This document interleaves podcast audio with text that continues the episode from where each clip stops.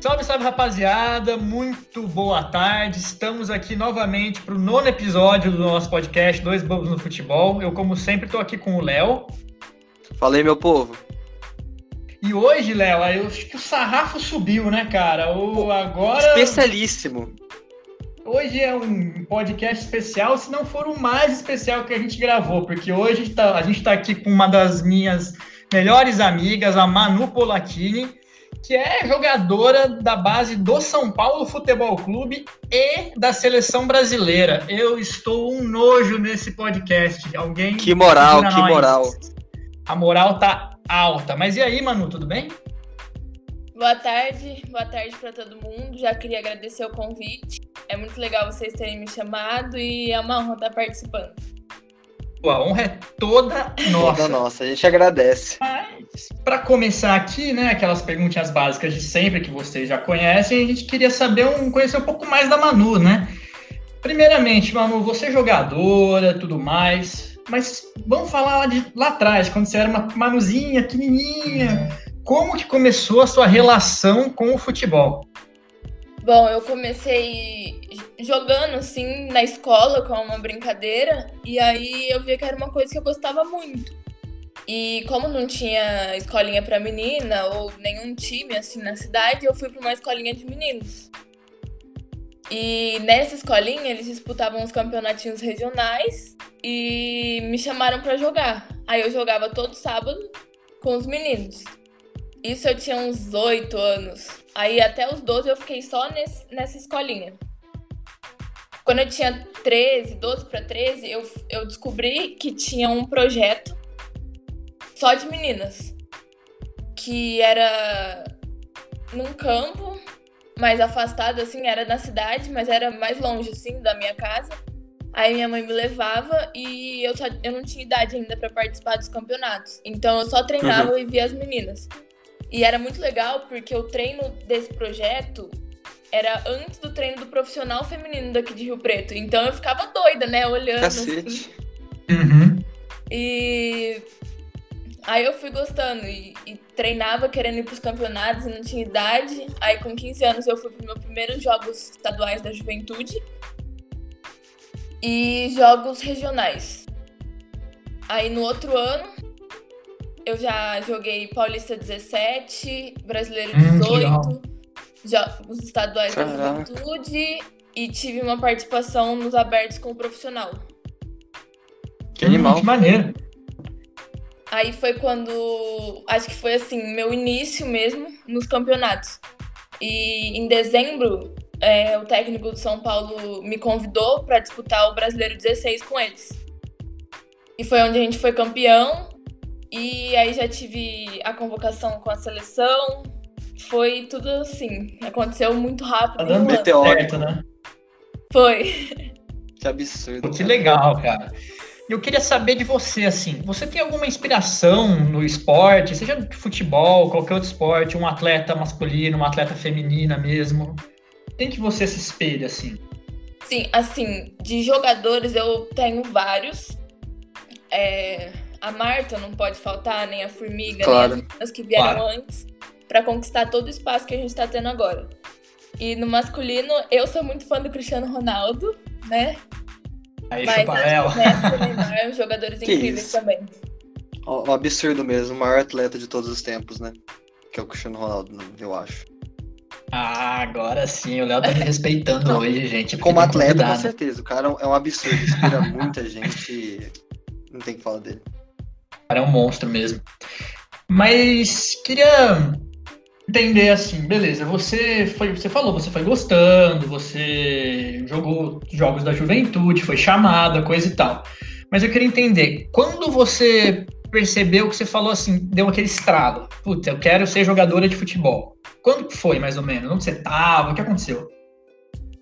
Eu acho que eu já gostava muito, assim, quando eu já jogava com uhum. os meninos. Aí eu vi que era uma coisa.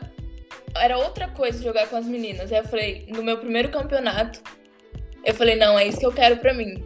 No primeiro estadual. Uhum. Eu falei, não, é isso que eu quero, vou ser jogadora de futebol.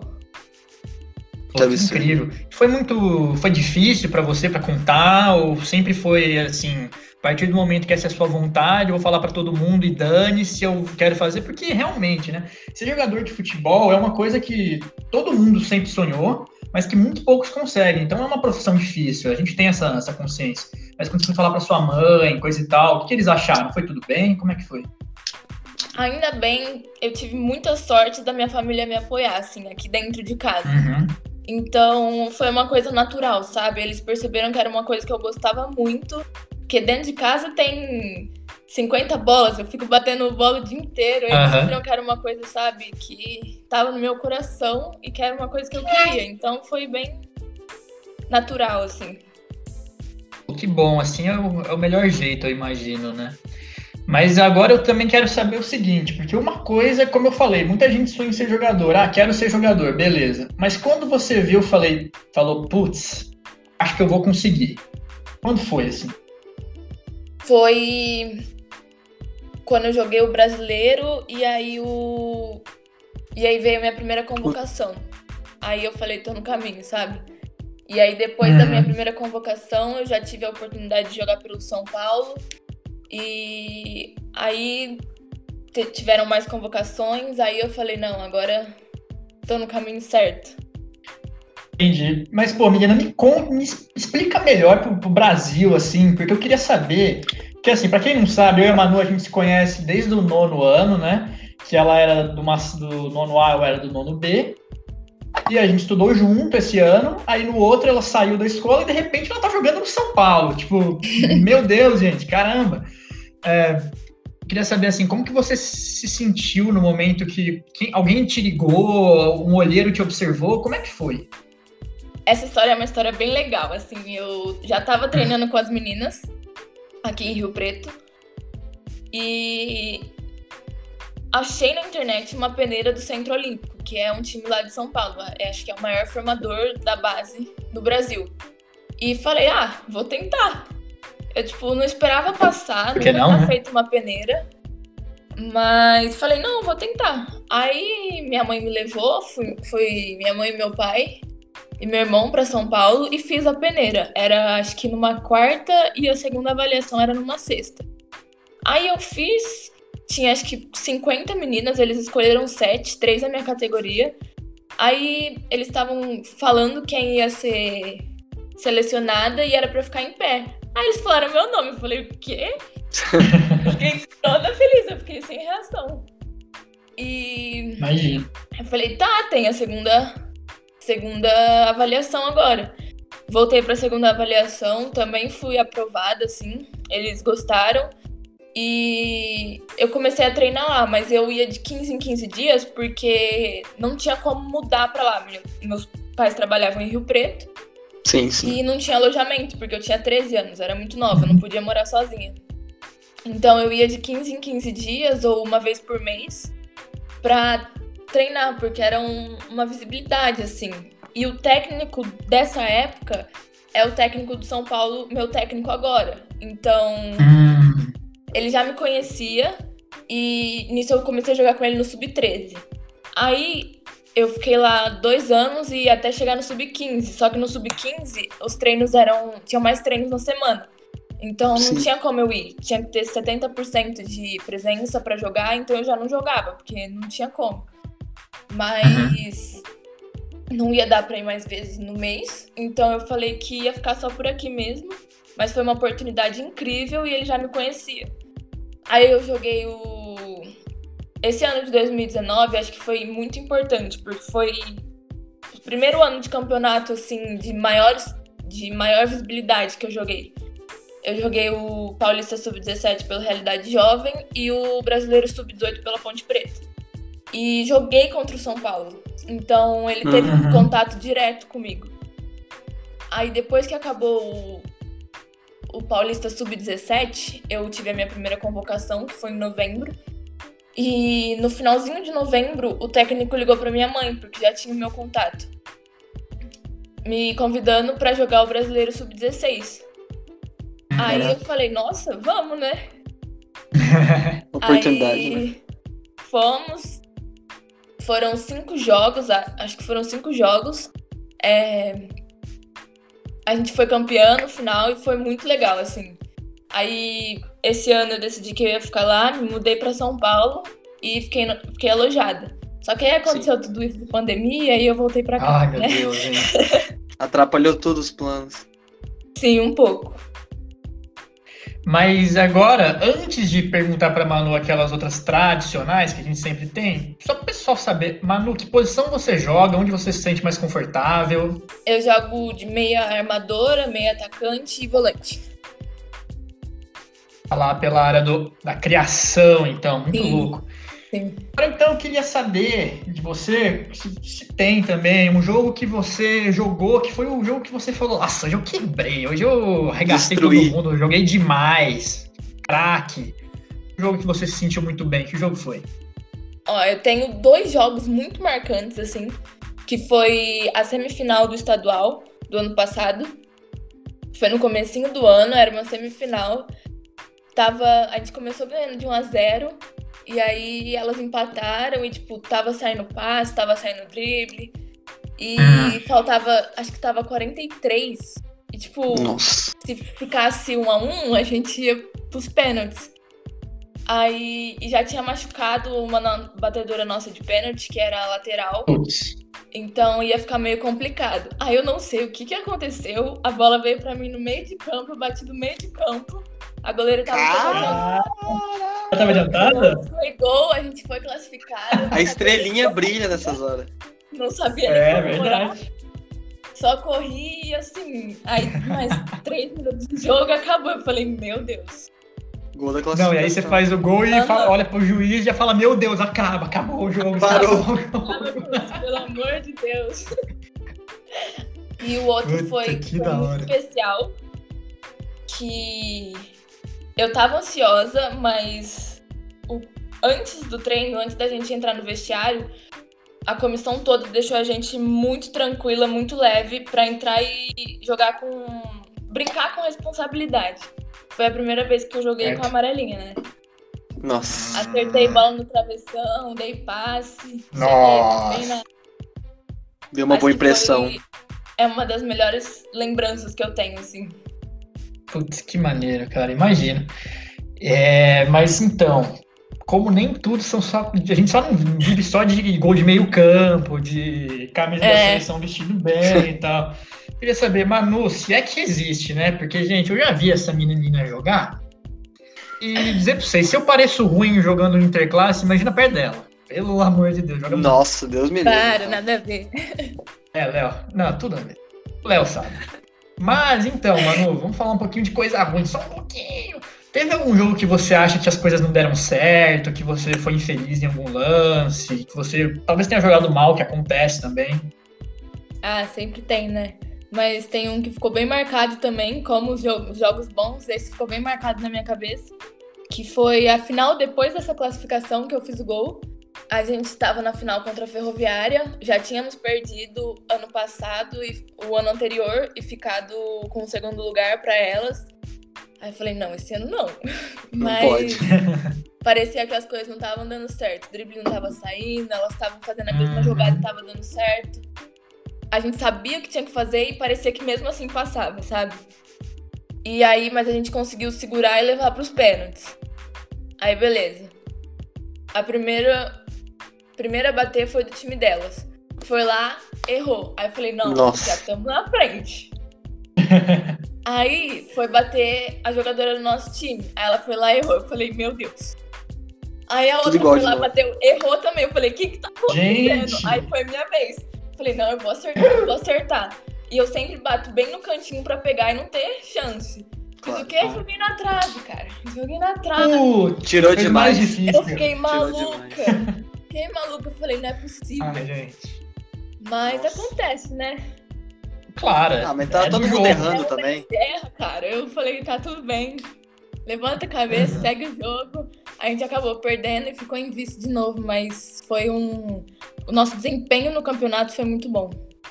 Pô, chegaram Sim. até a final, é, é muito alto nível, né, cara? É muito bom, na verdade. Eu... Uma pena, né, Manu? Às vezes acontece. Acontece. Bem, aqui depois dessa entrevista conduzida pelo excelentíssimo João Pedro Bartem. Ah, eu fico vermelho. É... Vou agora fazer uma. ir um pouco mais pro universo do futebol feminino, né? Que a gente sabe que ganhou uma grande visibilidade da... é, por causa da última Copa do Mundo, né? Foi talvez a maior Copa do Mundo feminina que teve. É, no Brasil, então, a força. O Brasil sempre representa em Copa do Mundo, mas a força que a gente deu, que o país deu, foi muito impressionante.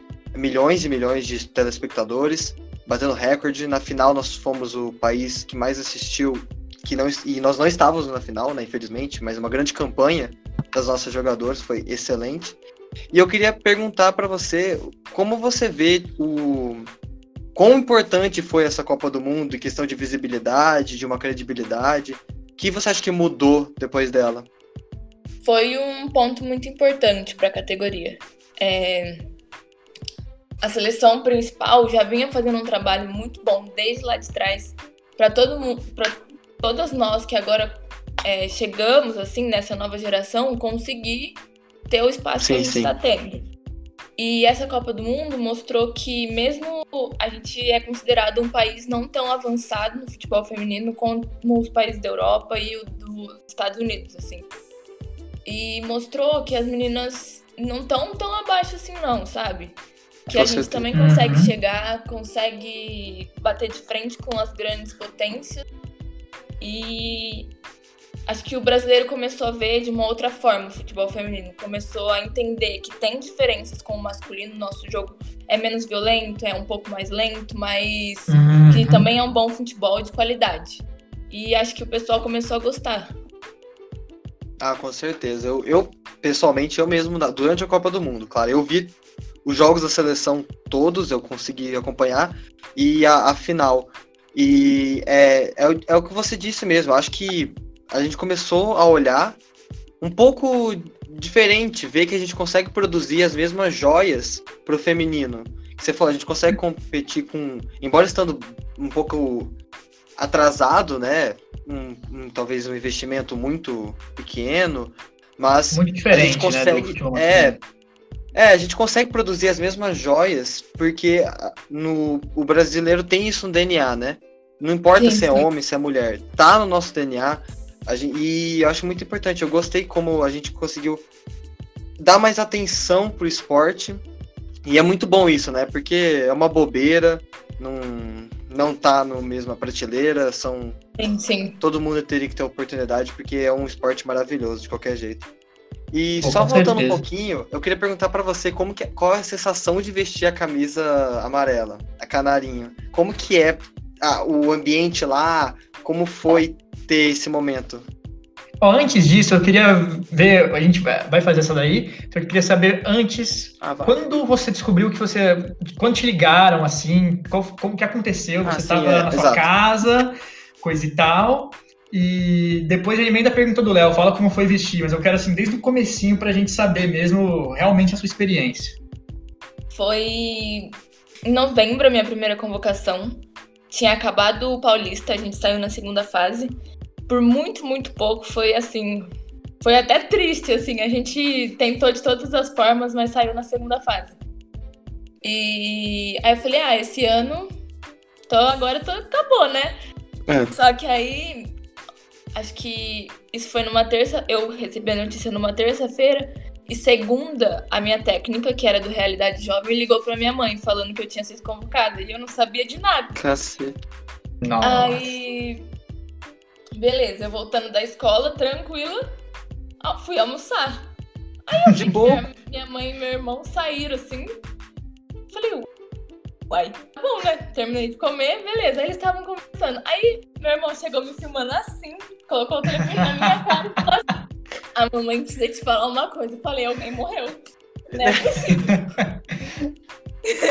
tá de sacanagem? Como faz uma coisa dessa? É que eu seja ela médica. Ela, ela, não conseguia falar, ela começou a rir, a chorar, e ela não falava. Eu falei, mãe, fala pra mim. Pelo amor de Deus. É. Aí ela Mistério. falou assim, você foi convocada pra seleção sub-17. Falei, hã? Oh. É trote, é trote. Aí eu fiquei chocada, eu falei, você tá falando sério? Ela falou, é verdade, a Jéssica me ligou ontem. Aí eu falei, Tá de brincadeira. Aí eu fiquei em choque e eu comecei a chorar, que nem uma louca, não parava. Ó, Cara, Aí. Nossa, mas foi a melhor sensação do mundo. Assim, não tenho nem. Foi. Foi a primeira, né? De qualquer forma, é. foi muito especial. Muito, uma honra Esse muito você grande. vai lembrar né? pra sempre. muito. É. Sim. E voltando a como foi vestir a camisa, foi. Foi uma coisa que nem nos meus melhores sonhos seria assim. É, a gente teve um amistoso contra o Peru em janeiro e entrar no vestiário e tá tudo organi- organizado, short, camiseta, térmico, GPS, tudo bonitinho com o seu nome, com a camisa com o seu nome. Acho que não só eu, mas todo mundo começou a chorar, eu acho. Ah, cara, que Chorei, legal. Que Fiquei super emocionada. É, porque era uma coisa assim que eu sonhava muito, que eu sempre quis. E eu falei, nossa, agora agora estamos no caminho, sabe? Sim, É, sim. Muito Tá certo. especial. E Eu queria. Ah, fala. Pode falar. Não, pode falar. O programa é seu. Ah, e eu, tipo, eu nem tinha pensado em se ia ser um peso ou não. Porque eu tava muito encantada, sabe? Eu falei, caramba, meu nome tá aqui. E, Imagina. Sim. Vivendo um sonho. e antes de eu pensar em pesar alguma coisa, a Simone Jatobá, que é nossa técnica, falou assim: é, quando vocês colocarem essa camisa, muitas pessoas pensam que dá uma pressão, mas é como se fosse uma armadura. Então sejam felizes e joguem com responsabilidade. Acho que aquilo ficou na minha cabeça e da de todo mundo. Todo mundo foi leve pro jogo. A gente ganhou de 6 a 0. Nossa, Foi- chocolate. Foi surreal. Foi surreal. E que- queria saber assim. Eu não, eu não sei, tá? Mas eu, ima- eu imagino que na sua primeira convocação já, te- já teriam meninas que já tinham sido convocadas. Eu queria saber, assim, teve alguma uma brincadeira que elas fizeram com vocês? Teve um trote, trote, né? alguma coisa? Ou foi tranquila? Todo super se- seriedade? Ou tem um espaço para brincadeira às vezes? Tem, tem. Tem sempre aquele trote, né? A gente. Se puder contar também, né? Claro. É, tem sempre a reunião de abertura e quem é a primeira vez vai lá na frente, eu canto ou danço. É, cantando. Aí eu cantei lá, né? Porque. O que, que você cantou? Não. Eu cantei quatro, ca- quatro cadeiras do Matheus Cauã. Era que eu mais tava ouvindo na época, e aí eu tava cheia de vergonha e eu fiquei lá assim, né, quietinha. Eu falei, meu Deus. Mas foi muito engraçado. Agora, a última vez, você voltou, acho que semana passada da seleção, faz umas duas semanas. Sim, cheguei quarta-feira da semana passada. Oi? É a sua segunda vez na, na seleção? Sua segunda convocação? É a quarta. É a quarta. E aí eu queria saber qual o que, que você, você fala com. E as meninas novas? Porque agora você já tá mais experiente, né? Você Veterana. tira um sarro com as meninas novas, dá tranquilidade, como que é? Não, não, sou. Eu sou bem quieta, eu fico bem na minha, mas tem sempre esse É. ritual, né? De Tá, com fazer certeza. as Pode deixar passar. ganhar um mico, né? É Ai, sempre gente, bem legal. legal. O Barton tá bobo, ele tá. é, eu uma tô, é dois bobos no futebol. Eu sou. Não, é porque aqui eu tento manter um profissionalismo. Porque quando a gente se encontra, quando dá num aniversário, sei lá, eu fico assim, de cara com elas, e elas contando as histórias. Fico, meu Deus, eu vou ter essa menina no meu programa, pelo amor. É pra guardar de recordação quando ela for campeã de tudo. Falar, ó, galera, Oh, tomara, Tava no meu Deus programa. Queria saber, Manu, também, é, assim, você até falou um pouquinho, mas um pouco mais específico. O que que você vê no futebol feminino do masculino dentro de campo que é diferente? Dentro de campo, eu acho que o que conta mais é o físico, que biologicamente o homem tem uma capacidade maior de, de força e de desenvolver a resistência física. Então eu acho que isso faz com que o jogo seja mais rápido e mais. Não vou dizer violento, porque é um jogo de contato, então acho que um pouco Claro. mais pegado. Assim, tipo, na questão de marcação e de. de contato mesmo. Acho que isso, porque. Como vocês falaram, é uma coisa do brasileiro ter a, o drible, o gingado, assim, né? E acho que isso aparece tanto no feminino quanto no masculino. Sim, sim. É, quanto à seleção, um pouquinho mais, porque é um. Acho que é o grande expoente hoje que se fala muito no Brasil, é a seleção feminina, né?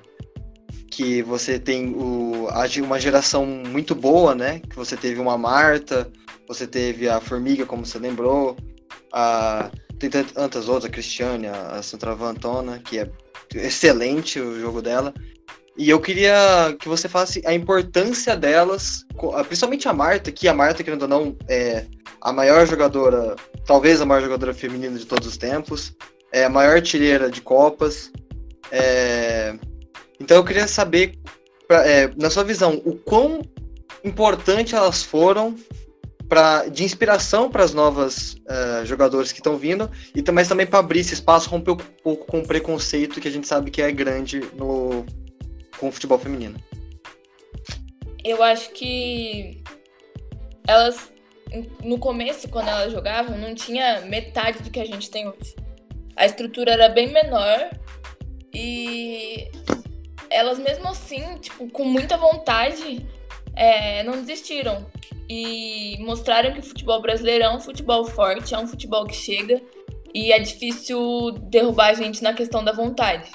É, não tinha bola perdida e elas davam tudo dentro de campo, não importa contra quem seja, o que, o que ia acontecer depois. E isso foi trazendo, assim, é, certa visibilidade, que hoje ainda não é tanta, mas melhorou muito. E o que elas fizeram lá atrás veio construindo e dando espaço para a gente ter um pouquinho da estrutura que a gente tem hoje. A estrutura ainda é, é que você São Paulo, né, que é um grande clube paulista, e mas ah, tem muita diferença dos grandes clubes para os que têm um pouco menor de relevância, a discrepância em é, estrutura, manutenção de base é uma coisa que tem muita diferença entre os clubes grandes e talvez um pouco com menor visibilidade? Sim, é, é bem grande, na verdade, a diferença. O São Paulo é um clube de com uma, boa, uma ótima estrutura. É, a gente faz academia, tem um bom alojamento, bons treinos, um ótimo técnico, o Thiago, e uma ótima comissão temos preparador físico, analista de desempenho, preparador de goleiro. Assim, é um clube que a estrutura é boa. Mas comparado aos times mais do interior e menores, é, tem uma grande diferença. Às vezes os próprios técnicos têm que bancar as meninas do alojamento dos clubes pequenos. Porque ou o clube não tem dinheiro, ou a prefeitura não ajuda. Então é uma coisa que eu acho que está em falta, porque no masculino todos os clubes têm pelo menos um alojamento bom, sabe? Do masculino. Ah, certeza. Então eu acho que isso é uma coisa que fica em falta. E os campos também, para os times que não têm tanto nome, é uma dificuldade. Eles geralmente treinam nos campos que são disponíveis na cidade, sabe? Uhum. Então, geralmente tem? tem buraco, nem tem muita grama, assim, e é mais na vontade mesmo. Então, é, sim, é, é um perrengue ainda maior, né? Se para ser o, um masculino é difícil, feminino é o triplo, quádruplo, é. quíntuplo de vontade. É. E é muito bonito ver isso dar frutos, ainda que fomos de falta ainda de investimento. Né? É, a gente ainda está engatinhando, o Brasil ainda está engatinhando quanto a se refere a futebol feminino é, como você disse, discrepância com os Estados Unidos, que é um absurdo, a gente sabe, é, e a Europa que vem forte, a, a gente viu na última Copa. Então eu acho que falta muito, né? Você vê isso, que o principal problema é a, o investimento, ou você vê a credibilidade, que às vezes é um pouco. não dão tanta. Como que você vê? O principal problema, que não consegue crescer no Brasil. Cresce, mas em passos lentos. É, eu acho que é a falta de estrutura nos clubes mesmo. Que as meninas jogam, treinam com o que dá, entendeu? Com o que eles dão. E não é a mesma estrutura que o masculino recebe. Assim, eu falo nesses clubes pequenos. Nos clubes de nome já tá melhorando. E Sim, sim. nem no São Paulo eu posso falar que é uma ótima estrutura. Mas esses clubes eu acho que deviam ter mais incentivo, sabe? Pra, pra mais meninas terem oportunidade. É, como você falou, o futebol feminino tá engatinhando. E em relação aos Estados Unidos é uma coisa abismal, porque lá é obrigatório ter o futebol feminino nas escolas, nas faculdades. E isso dá alojamento para as meninas nas faculdades e dá uma oportunidade de estudar. Então você não, Com certeza. não só faz, não só pratica o esporte, mas também tem uma formação que, é, que eu acho muito importante. E eu queria pegar um gancho disso, desse papo que a gente entrou agora. Eu queria saber, assim, você visa jogar fora do Brasil? Se, se sim, você gostaria de ir para os Estados Unidos, para a Europa, para a China, assim, para onde você, você pensa? Sim, eu tenho muita vontade de fazer o college nos Estados Unidos, assim, é, Uhum. poder jogar e estudar. E também jogar na liga profissional e eu acho a liga da Europa uma liga forte também, de alto nível. Eu penso assim, é eu acho assim que o que eu mais gosto é- são os times da França. Os jeitos Sim. de jogar essas coisas. Eu tenho muita vontade de jogar também na Europa e nos Estados Unidos. É, o, E eu queria saber- A França, que você falou, né? O, inclusive, o último time campeão da Champions foi o Lyon, da Champions Feminina, que tem várias Uhum. jogadores, inclusive, da seleção. E é, de fato, você não fala que tem toda essa diferença quando você olha lá. Elas estão jogando um altíssimo nível, tanto quanto os homens, mas é. Eu entendo, é um absurdo mesmo. É, Manu, então, eu também queria saber de você, assim, qual é o seu objetivo como uma jogadora? É ser campeã de título tal? É você inspirar também outras meninas, depois, quem sabe, até virar uma treinadora, ou só usar o futebol também para fazer a faculdade acabar jogando se quiser? Qual, que, qual, é- qual é o seu plano? O meu plano é me profissionalizar no futebol e viver só disso. Mas eu acho Uhum. muito importante ter uma faculdade e eu queria é, me formar em alguma coisa que eu pudesse continuar depois de aposentada no futebol. Sim. E acho que no momento, o meu maior objetivo é ser campeã do Sul-Americano e da Copa do Mundo Sub-17. Porque nenhuma seleção de nenhuma categoria do feminino foi campeã da Copa do Mundo. Então seria um marco inédito. Eu acho Não, que é o que só. a gente mais está buscando e é o meu objetivo atual, assim. Mas para pensar tipo em longa, do- longa data, assim, eu acho que participar de uma Olimpíadas seria incrível Hum, e de uma Copa do certeza. Mundo profissional. Jogar uma Champions também seria uma loucura, eu ia ficar nossa. maluca. Extasiado. Mas o objetivo agora é esse, ser campeão da Copa do Mundo.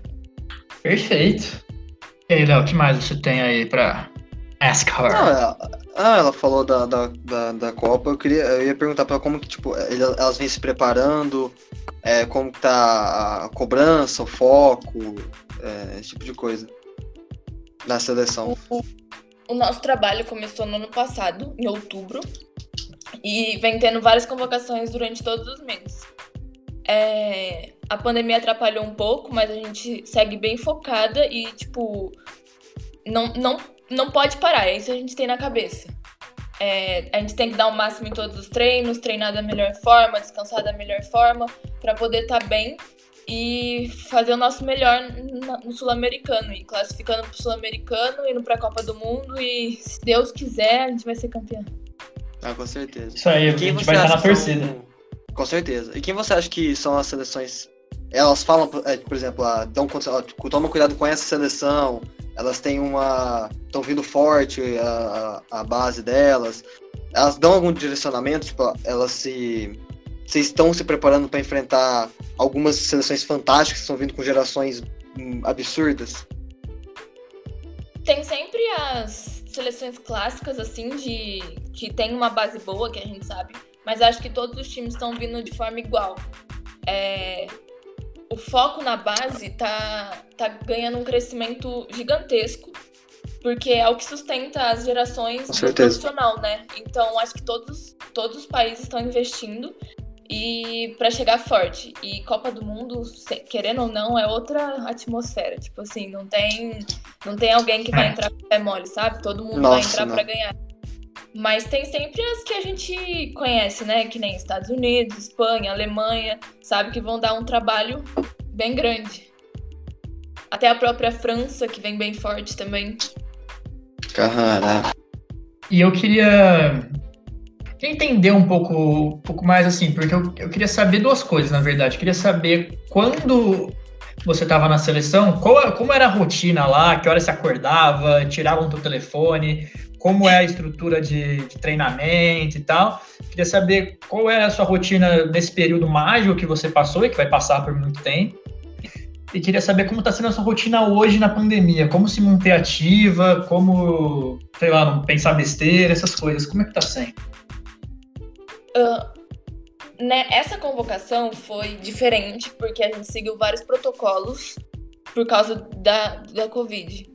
É, a gente acordava 8 horas e tomava café, voltava pro quarto e já se trocava pro primeiro treino. Aí treinava, tomava banho e ia pro almoço, descansava um pouco e ia pro treino da tarde. Aí depois do treino da tarde a gente jantava, tinha dia que tinha reunião, tinha dia que tinha encontro pedagógico, tinha dia que não tinha nada, que era pra gente descansar. Aí tinha a ceia, que era 10 horas, e a gente já tinha que entregar os celulares, porque. Caraca. Eu acho até que teve um direito. dia que foi seu aniversário, a gente tentando falar com você, mas tava desligado. Foi, foi. É, como essa convocação foi diferente, tinha dia que tinha um treino, tinha dia que tinha dois. A, gente hum. não. Eles não pegaram, tipo, pesado Assim, claro, na... porque tá todo mundo eles voltando. Eles entenderam que a gente estava voltando de um período que não era de treinamento em campo, nos clubes, mas sempre é um, é um treino bom, é um treino que exige muito da gente, é um treino pesado, é, de acordo com o que tem que ser. Porque seleção, como eles falam, é excelência e a gente não pode abrir mão disso. É, mas nas outras convocações tinha, tinha Treino todos os dias, dois períodos. Nossa. É puxadinho, ó, a rotina. Poxa. Eu não. É, mas... Eu não aguentaria, já falo. Nem eu, ia sair chorando lá. A técnica é mandar pagar 10 flexão e falar, não, pelo amor de Deus, desculpa. a gente ia lá mas... só pra tirar foto e vazar, né, Bart? É, a gente ia lá tirar tá. foto. Ah, valeu, galera, é isso. Mas, Manu, quando agora que você. Você até me falou que o São Paulo ele também não tem uma previsão de quando vai voltar, talvez só ano que vem, né? Por causa da pandemia. Bom, Manu, eu queria que você me contasse um pouco mais agora que você falou da sua rotina lá na seleção, tanto na com a estrutura maravilhosa que tem lá, que quem já pesquisou sabe, na Granja Comari e tudo mais. Mas eu me conta um pouco assim, como você está treinando agora que você está em casa, porque o próprio São Paulo falou que vai levar um tempo até voltar, não tem nenhuma previsão, talvez só ano que vem por causa do coronavírus. Então, assim, é, você está em casa, você, o que, que você está fazendo, quanto por dia você está treinando, o que você está treinando, está sendo muito difícil, como é que é? É, tava sendo um pouco complicado porque não tinha academia hum. aberta. Agora que tá voltando aqui em Rio Preto, abrir as coisas. E eu treino todo, todos os dias dois períodos porque é muito importante a parte da musculação e manter o aeróbico. Aeróbico. Aeróbico, talvez seja isso. aeróbico. Manter o condicionamento físico, pronto. Isso. Aí, aí eu treino dois períodos, porque quando voltar, a gente vai voltar melhor, porque não é a mesma coisa treinar em casa e treinar, treinar no clube ou na seleção. Porque aqui a gente tá treinando sozinha, então. E tá treinando de, as, algumas vezes do jeito que dá, porque tem coisas que não estão abertas, que nem campo aqui eu tô tendo dificuldade para achar algum aberto. Uhum. academia que tá voltando a abrir. E é isso, eu tento treinar o máximo possível e focada, porque esse final de ano ainda tem competição, tem mais convocação. Então eu tento focar bastante. É, tô pensando bem na minha alimentação, porque esse essa quarentena, querendo ou não, fez a gente comer mais, né? Ficar em é, casa. Claro. E é uma coisa que tem que ser pensada porque o percentual faz a diferença. É, bem, voltando um pouco em Copa do Mundo, é, talvez a grande mudança, a grande troca de ares foi de uma técnica tão renomada e do exterior, né? Que é um preconceito que a gente tem na seleção masculina. É, e como você acha que a, a perdão a pronúncia Pia Sandhage, Sand, não sei pronunciar, é uma técnica tão conceituada, ganhou ouro já em Olimpíada, é, campanhas excelentes em Copas do Mundo. O que você acha o que ela trouxe de inovação, como ela mudou, a credibilidade? Como você vê essa mudança de ares? Ela é uma profissional incrível, sem dúvida. Chegou três vezes numa final de Olimpíadas, foi campeã da Copa do Mundo. Ela traz uma. Acho que um gás novo pra gente, um modelo europeu de jogar, assim, é, por causa das raízes dela e de ter trabalhado em vários clubes grandes, em várias seleções grandes. Eu acho que é muito bom esse novo jeito de jogar pra gente. Porque o que mais falam é o físico do europeu, né? Que eles chegam bem, tem, aguentam ficar o, o, o jogo inteiro. O jogo inteiro. Eles aguentam fisicamente. E juntando isso com a nossa habilidade, eu acho que é uma coisa incrível. Cara, que é porque é fantástico, porque eu lembro quando teve todo o rebuliço, né? E ela, ela já falou em entrevista, se não me engano, que ela vê muito potencial nas jogadoras brasileiras, ela gosta muito do, do, nosso futebol e é bom que novas ideias estejam vindo, estejam agregando para o futebol feminino. Bom, para fechar, né? Vamos dar aquela perguntadinha, um quizinho, né? Que, que se você puder nos falar das três jogadoras que, ah, que você acha as melhores da atualidade, as que mais te inspiram, as três jogadoras mais tops do momento. Uh, eu gosto muito de uma jogadora que é dos, da seleção dos Estados Unidos. Ela não tá quase para aposentar, assim, mas ela chama Carly Lloyd, foi campeã uhum. na, na última Copa do Mundo. Eu gosto também muito da Alex Morgan, que é atacante. E Fantástico. aqui do Brasil, acho que. Eu sempre fui muito fã da Andressinha, assim, particularmente. Uhum. Que tem participações na seleção, joga fora do país. Acho que são meu top 3. Motorzinho ela. Ela é excelente mesmo. Nossa, ela é impressionante. Enfim, Barton. Enfim, que é bom, né? Tudo que é bom dura pouco, infelizmente. Acho que o nosso papo com a Manu aqui já, já acabou, né? E eu gostaria só de agradecer a ela por participar. Foi um prazer tê-la aqui com a gente, dela tirar um tempinho do dia dela, que é muito valioso, né? Bom, Manu, muito obrigado por estar aqui. Espero que você tenha gostado. Eu gostei muito, obrigada pelo convite. Foi uma é honra. isso aí, galera. Uma grande honra. E acho que é isso, né, Léo? Considerações alguma? Vou fazer? É, reforçar o agradecimento, né? Ter aceitado o convite, foi fantástica. Saber um pouco, né? Romper um pouco com o preconceito que a gente sabe que infelizmente existe. É, uhum. Mostrar a visão de uma pessoa que está no meio profissional, que é sempre muito importante, é muito legal de escutar.